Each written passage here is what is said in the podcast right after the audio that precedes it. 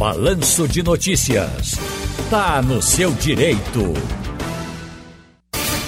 Tá no seu direito de hoje com o advogado João Bosco de Albuquerque, que está com a gente, ele é especialista em direitos, direitos de famílias e sucessões. Olá, doutor João, tudo bom?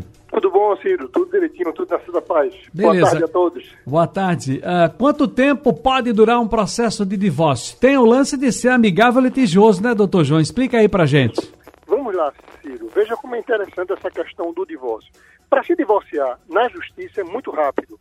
Se você entrar, mesmo sendo litigioso ou amigável, o divórcio, o juiz determina quase que imediatamente. Alguns juízes já deferem esse pedido quase que imediato.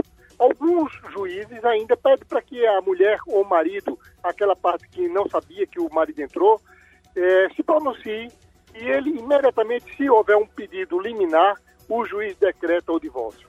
Então, para se divorciar é simples, seja no processo eh, judicial, seja no judicial litigioso ou não. Mas aí tem uma outra questão que é também vinculada ao divórcio. Existe a questão da partilha do patrimônio, existe a questão, muitas vezes, que se coloca no processo guarda de filho, alimentação, enfim, é, para filho, mas se for somente o divórcio, Círio, é muito rápido na justiça hoje em dia, porque é um direito potestativo. Eu quero me divorciar, eu não quero mais viver com a outra pessoa, e a justiça não vai obrigar aquela pessoa a viver com a outra que não tem mais condições.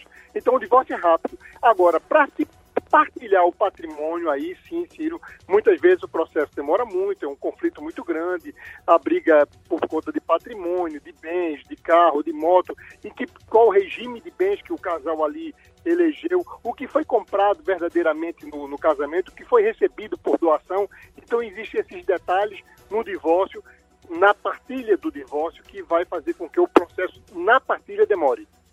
Mas as partes divorciadas Agora, doutor João, veja só, uh, os documentos necessários para entrar com o divórcio e onde dar entrada no divórcio, doutor João? Como é que a gente faz isso? Os documentos no divórcio é, são aqueles documentos, na maioria das vezes, que comprovam a aquisição de patrimônio, porque isso vai estabelecido em cima daquela situação do, do regime de bens adotado. Então, a escritura de uma casa, caso tenha comprado, o financiamento de um veículo, documento do carro, um móveis ou equipamentos para uma casa que a família comprou, entendeu? Ou, uma, por exemplo, eu fiz um puxadinho na casa da minha sogra. Eu tenho que levar aquelas notas fiscais para mostrar que, naquele período do casamento, nós fizemos uma benfeitoria na casa da minha sogra, ou qualquer outro documento que comprove essa situação da aquisição do patrimônio. É diferente da união estável. Na união estável, aí sim, se a pessoa vai dissolver a união estável, ela precisa levar prova de fotografias, da publicidade da relação, que a relação não era uma relação escondida, era uma relação pública e que eles apareciam na sociedade como marido e mulher. É a aquisição também de, de, de bens nesse, durante esse período do casamento. Nós compramos uma moto, então eu levo esse documento dessa moto. É a comprovação dar uma conta de luz, de uma conta de água, para mostrar que os dois residiam no mesmo endereço. Isso é no caso da união estável. Já no divórcio, não. O, o casamento já está ali registrado, é somente a prova da, da compra de patrimônio, se naquele período. E se o casamento for pela separação total de bens, não existe essa discussão. É muito simples e muito rápido para se partilhar ou se separar, Ciro. Agora, doutor João, com relação a. Agora vamos à questão de sucessão, de, de, de heranças. O senhor pode explicar para a gente como é que é feita a divisão de herança, por exemplo, entre irmãos? Sim, Ciro, vamos lá. O, o direito nessa parte sucessória, ele trata os irmãos com igualdade sempre existe na, na, na, maioria das famílias o irmão mais sabido, né? Aquele que mora numa casa que já se beneficia, aquele que administrava a conta do idoso e deixou empréstimo em nome do idoso. Mas na hora da partilha, o que o, o falecido deixou será dividido de forma igualitária. Deixou uma casa, aquela casa vai ser dividida por três. Deixou uma conta bancária e deixou um, um veículo. Aqueles, todo esse patrimônio vai no processo de inventário e ele pode ser assim automaticamente dividido por três. Se os filhos forem maiores, pode até fazer essa partilha também em um cartório. Da mesma forma, o divórcio, se não tiver filhos menores nem capaz, pode ser feito em um cartório. Mas hoje, nesses casos amigáveis, eu dou um, um conselho aos, aos ouvintes faça na justiça, porque no cartório, muitas vezes, o imposto sai muito mais caro, porque quem calcula o valor do imposto é a Secretaria da Fazenda do Estado. Então, se houver um, um, um, um inventário entre os irmãos, dividindo entre os três em partes iguais, passa num, num, processo judicial, faz uma partilha amigável e aí se encerra o processo muito rapidamente também, Ciro. Papai estava tudo bem com ele, ele caiu, ficou doente, eu estou cuidando dele. Mamãe também, ó. Só que eu moro na casa com eles. Eu sou casado, tenho filhos, mas moro com os meus pais. Eu tenho mais três ou quatro irmãos, irmãs.